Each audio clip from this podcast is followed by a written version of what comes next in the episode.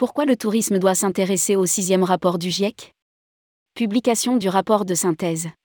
Lundi 20 mars 2023, le GIEC publiait son rapport de synthèse du sixième cycle d'évaluation. Que doit-on retenir de ce dernier opus et pourquoi le tourisme doit s'y intéresser? Rédigé par Juliette Spic le mercredi 22 mars 2023.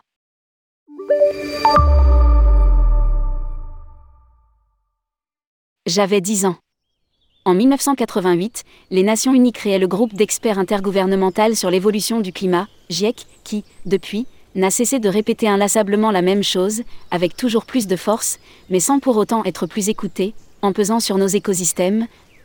Nous mettons en danger notre propre survie. 35 ans plus tard, le changement de cap attendu continue de se faire attendre. Malgré les grands discours sur la maison qui brûle l'inexistence d'une planète B, les émissions de gaz à effet de serre continuent d'augmenter et avec elles, les degrés, réduisant toujours un peu plus le territoire habitable sur Terre. Ce mercredi 22 mars 2023, c'est la journée mondiale de l'eau. La France a soif et se réjouit de la moindre goutte de pluie. Les nappes phréatiques sont vides et l'hiver a connu ses premières alertes sécheresse.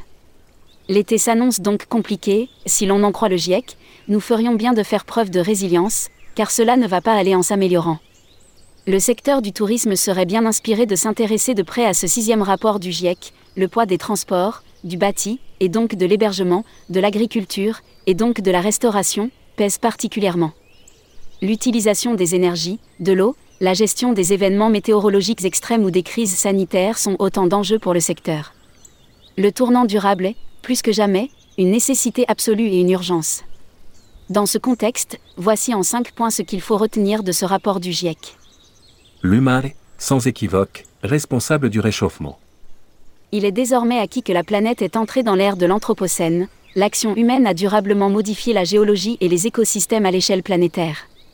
Le GIEC va dans le même sens en indiquant que le réchauffement climatique actuel est sans précédent depuis 125 000 ans et que l'activité humaine en est la cause, sans équivoque. Le groupe de travail 1, l'état des savoirs en matière de sciences climatiques et projection des changements, indique qu'en 2022, le réchauffement était déjà de plus 1,2 degré Celsius par rapport au milieu du 19e siècle, soit les débuts de l'ère industrielle. Autant dire que le niveau de 1,5 degré Celsius que les accords de Paris posaient comme limite est d'or et déjà hors d'atteinte et que la trajectoire nous emmène plutôt vers les 3 degrés Celsius à la fin du siècle, ou 2 degrés Celsius si nous décidions dès aujourd'hui de prendre des mesures drastiques. En cause, la consommation d'énergie fossile qui représente 79% des émissions de gaz à effet de serre, GES. Le bâtiment et les industries, notamment liées à la construction, le transport, et en premier lieu, la voiture, et l'agriculture intensive et l'élevage sont pointés comme principaux producteurs de GES, cause numéro un du réchauffement. La destruction des écosystèmes a d'ores et déjà des conséquences. Un réchauffement de 1,2 degré Celsius, ça veut dire quoi? Très concrètement, on en voit déjà les effets avec l'instabilité climatique qui s'impose dans le monde entier. De plus, le réchauffement de la cryosphère, l'eau à l'état solide et l'acidification des océans provoquées par l'activité humaine agissent sur les écosystèmes et le vivant. La déforestation empêche de stocker le CO2, augmentant le réchauffement. Or, plus le réchauffement s'intensifie, moins notre empreinte est réversible, avec des conséquences sur des milliers d'années. La fonte du permafrost, l'effondrement de la biodiversité, la circulation des courants marins atlantiques, AMOC, qui régulent les températures sont autant de points de bascule qui rendent le réchauffement irréversible.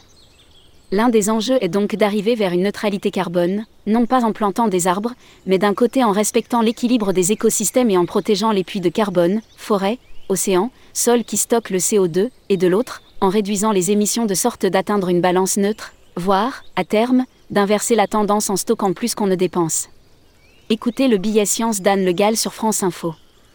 Les conséquences directes sur les sociétés humaines. Au-delà du fait que, pour le tourisme, c'est tout simplement l'intérêt des touristes de bénéficier d'un patrimoine naturel qui s'envole quand le dit patrimoine est détruit, c'est tout simplement la question de la vivabilité de la planète qui se pose. La chute de la biodiversité réduit la pollinisation, l'agriculture intensive appauvrit les sols réduisant la possibilité de se nourrir la bétonisation et la déforestation créent des zoonoses, provoquant autant de crises sanitaires. Mais, plus grave encore, certaines régions du monde s'avèrent d'or et déjà inhabitables. Déjà en 2021, le GIEC posait le problème des canicules humides, l'intensité du réchauffement, couplée avec l'humidité du climat, ne permet plus au corps humain de réguler sa température via la transpiration. Le golfe Persique et le golfe du Mexique, l'Asie du Sud et du Sud-Est, l'Inde et le Pakistan, certaines régions africaines sont d'or et déjà dans le viseur. Si le réchauffement dépasse les 2 degrés, ces régions pourraient ne plus être habitables, ce qui provoquerait, et provoque déjà, par effet de chaîne, des migrations climatiques et une instabilité des sociétés humaines. Autre cause, même conséquence, la montée des eaux réduit de fait les littoraux quand elle n'engloutit pas des îles entières, et les événements météorologiques extrêmes détruisent les infrastructures. Le GIEC assume la notion de sobriété. Si les membres du GIEC n'ont jamais cessé de parler de changement de pratique et d'aller vers un monde plus sobre, c'est la première fois qu'officiellement, le rapport évoque le sujet de la décroissance si clairement. Le groupement pose le sujet de nos modes de vie et de la nécessité de modérer notre consommation en général, pour réduire la consommation d'énergie fossile. Cela passe par des pratiques alimentaires moins carnées, des mobilités plus douces, la fin du tout béton pour donner plus de place à la végétalisation. Si le GIEC nous invite à changer de modèle, ce n'est pas pour revenir à des températures plus acceptables, mais pour imaginer des sociétés plus résilientes et faire face à la crise climatique. Les transformations de la planète que nous avons causées sont irréversibles. Je pense qu'entretenir l'espoir d'un retour en arrière fait partie des choses qui nous empêchent d'agir. Indiquait François Gemène, membre du GIEC à l'ADEME dans son guide pour une communication responsable, publié en octobre 2022, nous invitant à relier nos actions individuelles à nos choix collectifs. Solidarité climatique et enjeux démocratiques car les politiques publiques doivent, elles aussi, évoluer et faire une révolution structurelle, sortir des petits pas pour aller de manière plus massive vers des solutions alternatives, en dehors de toute logique marchande, insiste le GIEC.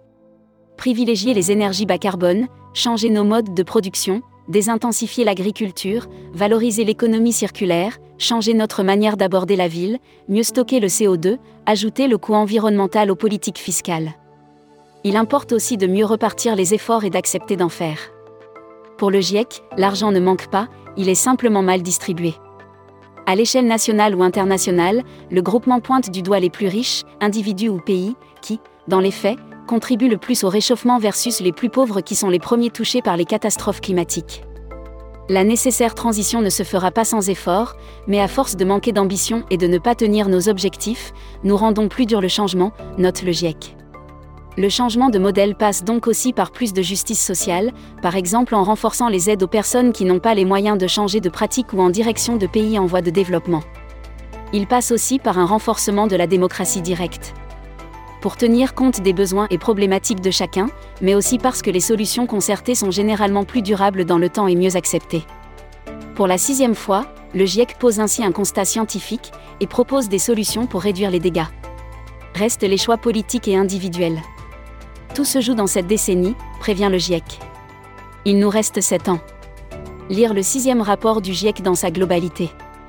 Lire la synthèse du rapport, uniquement en anglais, publié par Juliette Pic. Responsable rubrique Voyage responsable, tourmag.com.